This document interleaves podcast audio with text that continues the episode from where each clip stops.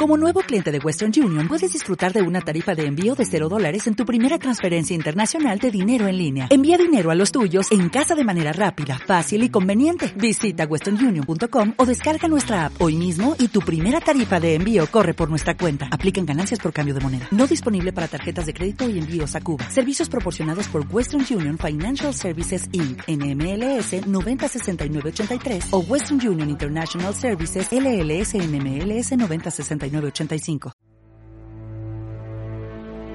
Cristo del amor, que siendo la vida tú mismo, te encarnaste en el seno virginal de María para donarte amorosamente en la cruz.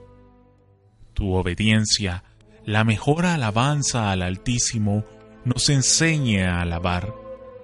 La bendición de tu costado abierto misericordioso, reflejando al Padre, nos aliente agradecidos a bendecir y que este encuentro con tu pasión y la esperanza de la resurrección comprometa nuestra vida a predicar la verdad. 800 años de alabar, bendecir y predicar.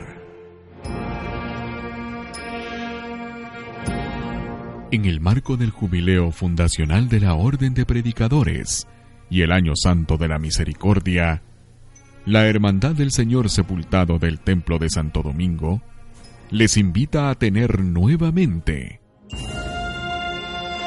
un encuentro con el Cristo del Amor.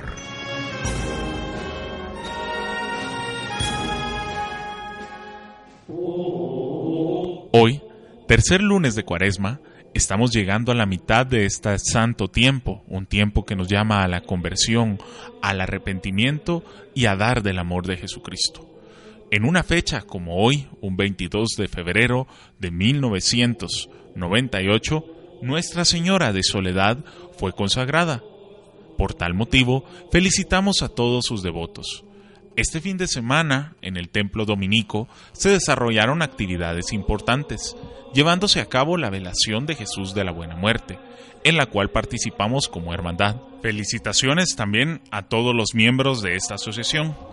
Así como la semana anterior hablamos de los directores espirituales de la Hermandad del Señor Sepultado y también de los dominicos en Guatemala, esta semana la temática será dedicada a las entidades de pasión de la Basílica.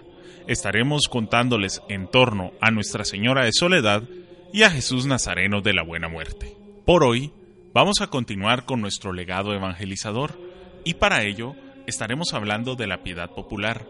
Hoy, con una interesante entrevista con un conocedor y especialista en el estudio religioso. Nuestro tema de hoy es la piedad popular dentro del magisterio de la Iglesia Católica nos acompaña Fray Víctor Mora, franciscano conventual, quien integró la quinta conferencia del Episcopado Latinoamericano y del Caribe, o conferencia aparecida, que fue inaugurada por el hoy nuestro Papa emérito Benedicto XVI en el país de Brasil. El magisterio de la Iglesia, en latín Magisterium Ecclesiae, es la expresión con la que la Iglesia Católica se refiere a la función y autoridad de enseñar que tiene el Papa, Magisterio Pontificio, y los obispos que están en comunión con él. Dice el Catecismo de la Iglesia Católica, el oficio de interpretar auténticamente la palabra de Dios, oral o escrita, ha sido encomendado solo al magisterio vivo de la Iglesia, el cual lo ejercita en nombre de Jesucristo. Dei Verbum 10, es decir, a los obispos en comunión con el sucesor de Pedro, el obispo de Roma, numeral 85.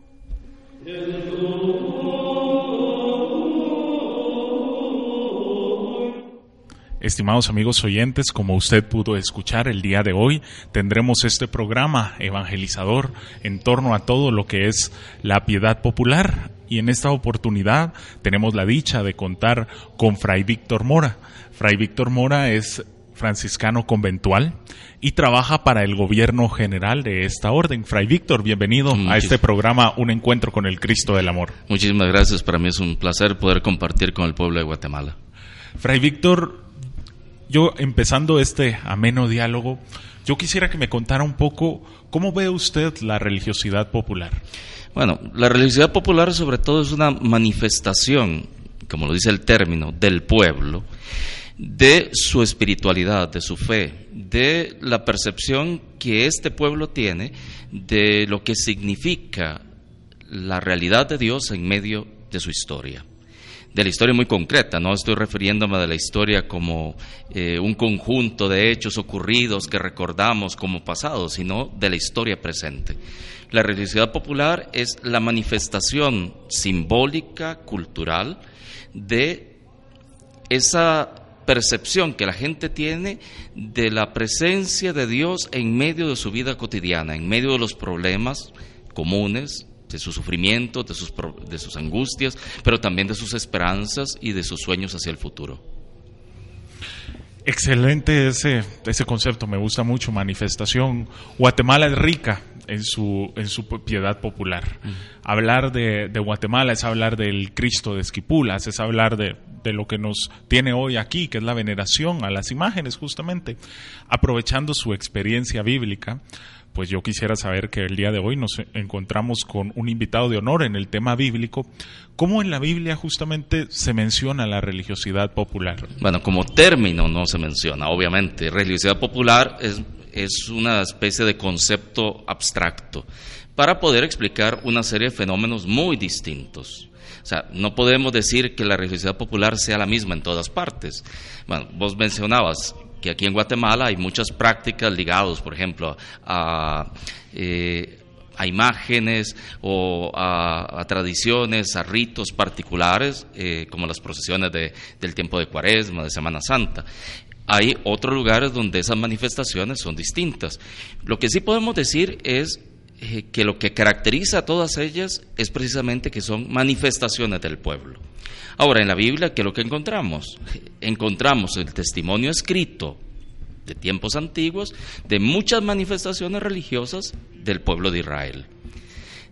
Y es una cosa interesante e importante. Cuando, cuando hablamos, de, por ejemplo, del judaísmo, si bien esto es muy limitante desde el punto de vista eh, de toda la religiosidad que nace, digamos, de la revelación de Moisés en, el monte Sinaí, eh, eh, el judaísmo no está organizado de forma jerárquica como la Iglesia Católica, es decir, no hay una ortodoxia, una única doctrina judía, si bien hay elementos comunes dentro de la práctica judía y dentro de la religión judía. Entonces encontramos, tanto digamos en el judaísmo antiguo como en el judaísmo de tiempos de Jesús y en el judaísmo actual, un montón de prácticas que, que se transmiten a nivel eh, de tradición, pero que dependen también de lugares, de tiempos. Hay muchas clases de judaísmo y en, Jesús, en el tiempo de Jesús había muchísimas clases de judaísmo y por lo tanto muchos tipos de manifestaciones eh, religiosas. Hoy sabemos, por ejemplo, que la Pascua judía no se celebraba igual para todos los judíos, no había un formulario de cómo celebrar la Pascua, dependía de los grupos, de las tradiciones. Lo que sí era común a todos ellos era el recuerdo de la liberación de los esclavos de Egipto.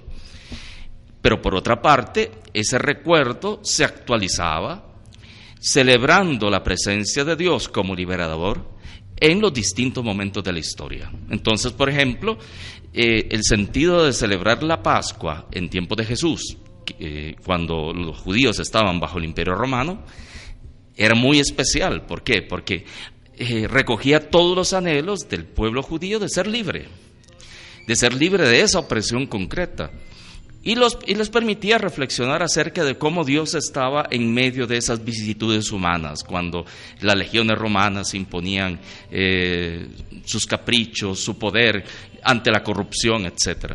Y por eso surgen grupos como el de Jesús, como el de Juan el Bautista, incluso otros grupos que tal vez no nos, eh, no nos llama mucho la atención, como los fariseos. Todo esto son manifestaciones populares de la religión, de una matriz espiritual. Entonces, podemos decir que en la Biblia toda ella eh, es, una, es un testimonio escrito de estas expresiones de fe del pueblo. Interesantísimo ese aspecto. Yo nunca entendía la religiosidad popular desde ese modo.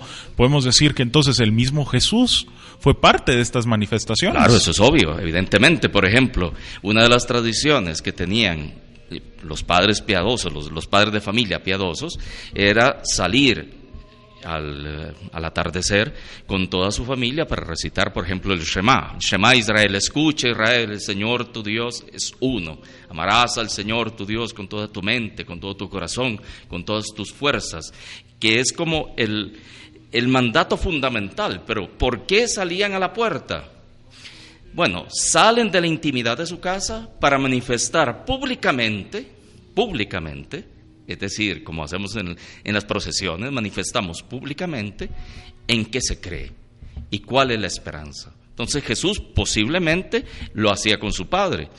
Tanto es así que cuando un escriba le pregunta cuál es el mandamiento principal, Jesús lo que hace es repetir aquella oración que escuchó por primera vez como un niño en su casa. Muchísimas gracias. Fray Víctor, vamos a ir a nuestra primera pausa musical y regresamos luego a esta interesante entrevista. Por cortesía de la Curazao y Condominia, Administración de Condominios, vamos a escuchar nuestra pausa musical. El compositor Alberto Velázquez Collado nació en 1894 y falleció en 1954 dirigió diferentes bandas y marimbas de aquella época. La obra musical que escucharemos a continuación lleva impreso en su título las últimas palabras que Jesús recitó clavado en la cruz antes de expirar. De Alberto Velázquez Collado, su sentida marcha, En tus manos encomiendo mi espíritu.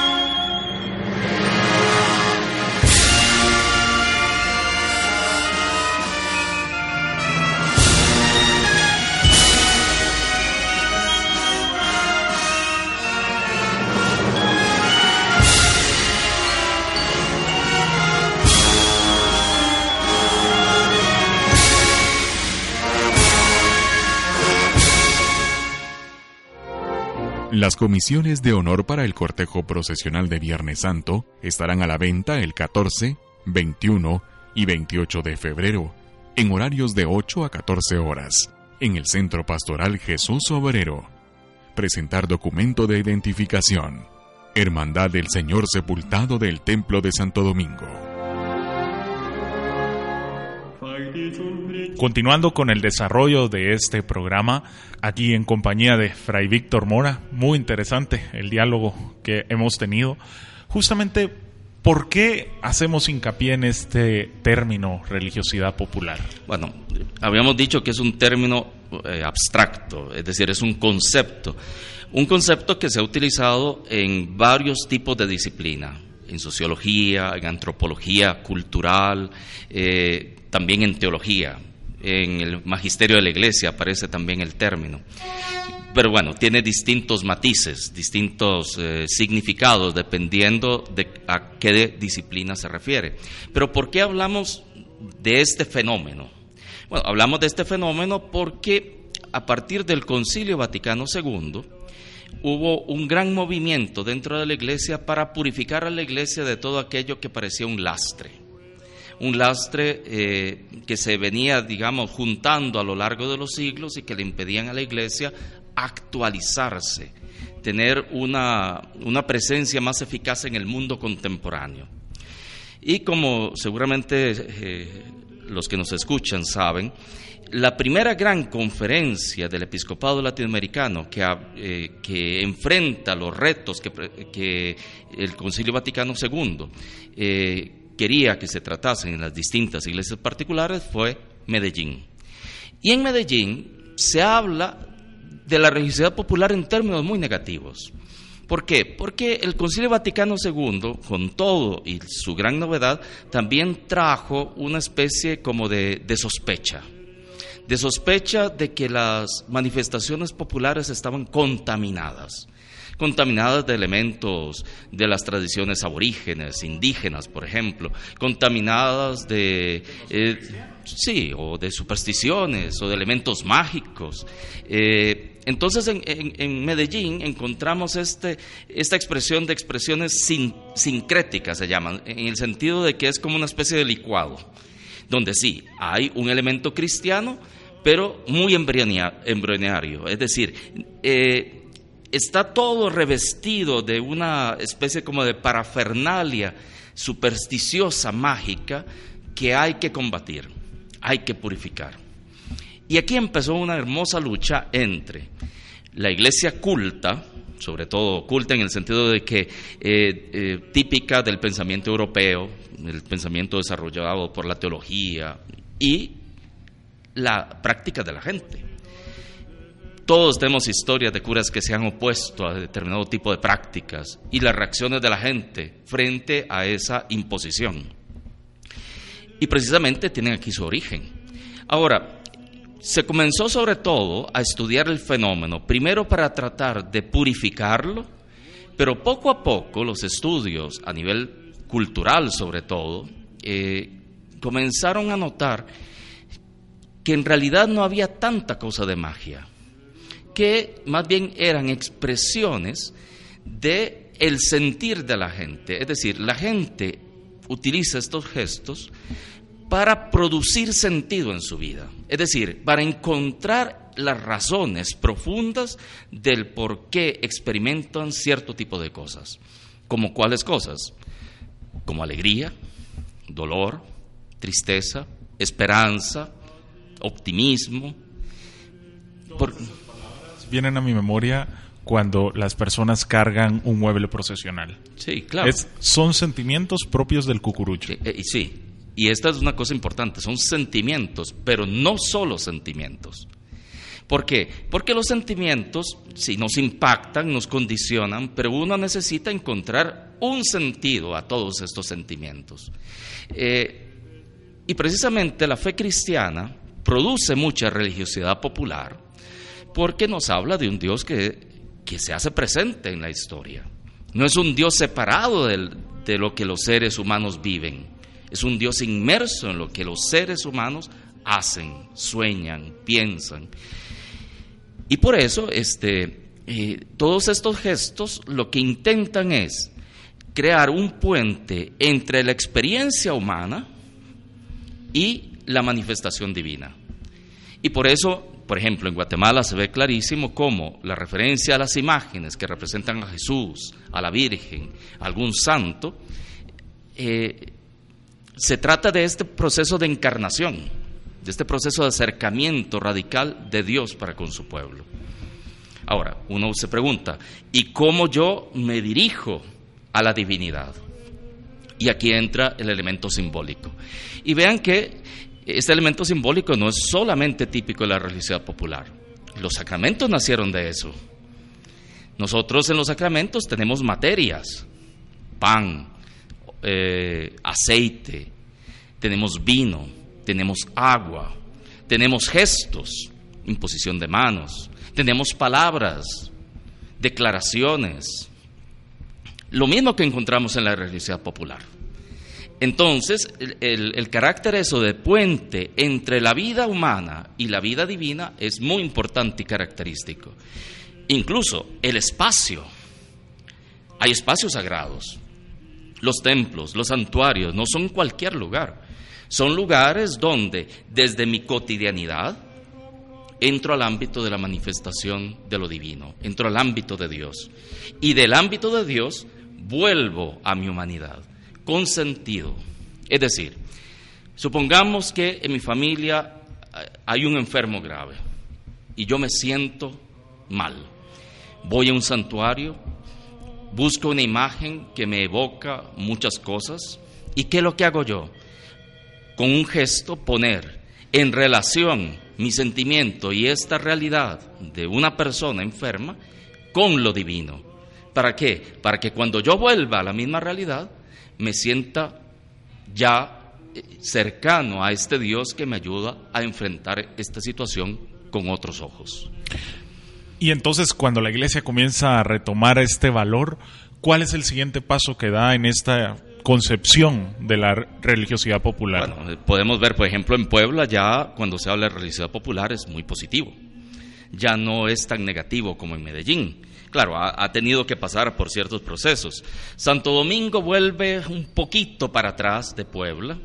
Eh, en, sentido de que habla muchísimo de la misión, eh, también de la, de la nueva evangelización, de la purificación de la fe y este tipo de cosas, pero ya en Aparecida encontramos otra cosa.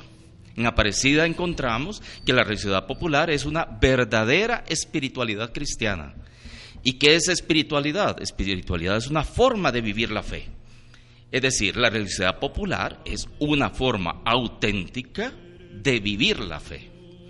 Ahora, la otra pregunta sería, ¿y aquella tensión de la cual habíamos hablado, del cristianismo oculto, es decir, de la teología, etcétera, qué relación puede tener con estas manifestaciones populares? ¿Son dos cosas totalmente separadas, irreconciliables? Y Aparecida dice no. Ambas cosas son importantes para la vida de la iglesia ambas cosas tienen que relacionarse. Por eso tal vez uno de los elementos más importantes, eh, sobre todo a nivel pastoral, es poder introducir dentro de las manifestaciones religiosas populares elementos catequéticos, elementos también del anuncio del carisma cristiano, porque son momentos importantísimos en la vida de los creyentes, más importantes que otros momentos. Y eso yo creo que es un elemento fundamental. Es decir, la iglesia jerárquica, y sobre todo digo los líderes eh, eclesiásticos, a veces olvidamos que la religiosidad popular, por ser una manifestación auténtica de la fe, también es, un, es, es objeto de estudio para aprender de esa manifestación de la fe. ¿Por qué? Porque las manifestaciones de la fe surgen cuando un ser humano se encuentra con Dios. Y cuando eso ocurre, hay una revelación. Hay una, un avance en este camino que nosotros llamamos el pueblo de Dios. entendiendo esos elementos, incorporándolos dentro de nuestra reflexión teológica, digamos incluso pastoral, podemos entonces ofrecer también espacios de reflexión dentro de esas prácticas de religiosidad popular, que sean incluso mucho más efectivas y que ayuden a la misma religiosidad popular a crecer y a desarrollarse en una manera mucho más evangélica. Yo creo que ese es el nuevo paso a todas las hermandades, a todas las cofradías, a, todos los que estamos involucrados en cierto sentido en comprometernos para que esto aumente y que podamos utilizar estas manifestaciones como ese puente, ¿verdad? Para el anuncio eh, de la buena nueva, el querigma. Fray Víctor, su mensaje final a todos nuestros queridos radioescuchas, aprovechando pues esta oportunidad que hemos tenido a bien tener esta amena charla tan profunda, tan, tan rica en sus elementos, para aquellos que se aprestan a vivir estas conmemoraciones de la Pascua del Señor? Bueno, la primera cosa que es importante es eh, poder compartir lo que esto genera. Porque a veces uno de los... Eh, la realidad popular de por sí, digamos, es expresiva. Cuando uno ve a uno que alza una imagen, ve su rostro, ve su concentración, ya dice mucho. Pero es muy importante también para nosotros cristianos el que esta, esta experiencia de vida pueda ser compartida con otros y compartida a la luz de la palabra. Porque así entonces adquiere muchísimo más profundidad y sentido. No se queda una simple experiencia individual, sino que se vuelve entonces una experiencia eclesial. Y para mí sería muy importante que nos atrevamos en familia, eh, en grupos, en, en grupos de amigos incluso, no tiene que ser una cosa institucionalizada, hablar de esta experiencia para ayudarnos unos a otros a encontrar al Señor Jesús. Gracias, Fray Víctor. Agradecemos su presencia. Usted está en Roma, así que hemos tenido la, la oportunidad en esta visita que ha hecho a nuestro país de tenerlo aquí.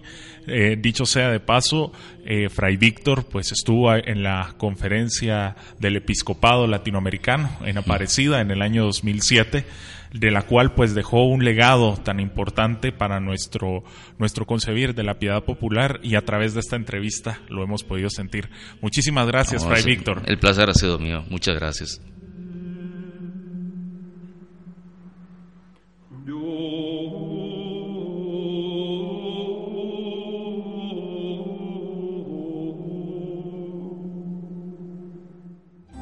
Las inscripciones para la procesión infantil de la réplica del Señor Sepultado se llevarán a cabo los domingos de Cuaresma en horarios de 8 a 13 horas en el Centro Pastoral Jesús Obrero.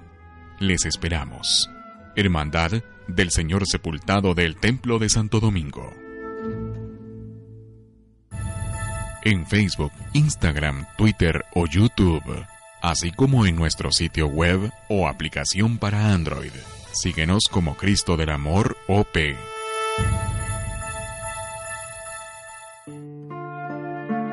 Agradecemos su sintonía al programa Un Encuentro con el Cristo del Amor. Estuvo con ustedes en la locución del mismo Alfredo Lemus, Marco Antonio Natareno y su servidor Pablo Andrés Rayo. Muy buenas noches. En los anteriores minutos, el Cristo del Amor se ha hecho presente en el legado de la historia, la tradición y la devoción de un pueblo que le alaba, bendice y predica.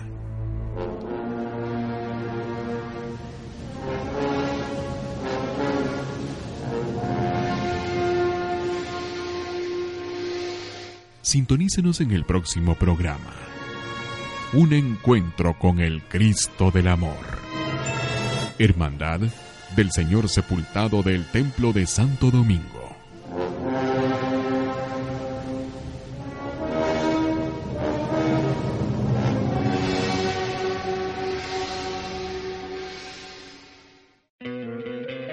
¿No te encantaría tener 100 dólares extra en tu bolsillo? Haz que un experto bilingüe de TurboTax declare tus impuestos para el 31 de marzo y obtén 100 dólares de vuelta al instante. Porque no importa cuáles hayan sido tus logros del año pasado, TurboTax hace que cuenten. Obtén 100 dólares de vuelta y tus impuestos con 100% de precisión. Solo con Intuit TurboTax. Debes declarar para el 31 de marzo. Crédito solo aplicable al costo de la presentación federal con TurboTax Full Service. Oferta sujeta a cambios o cancelación en cualquier momento.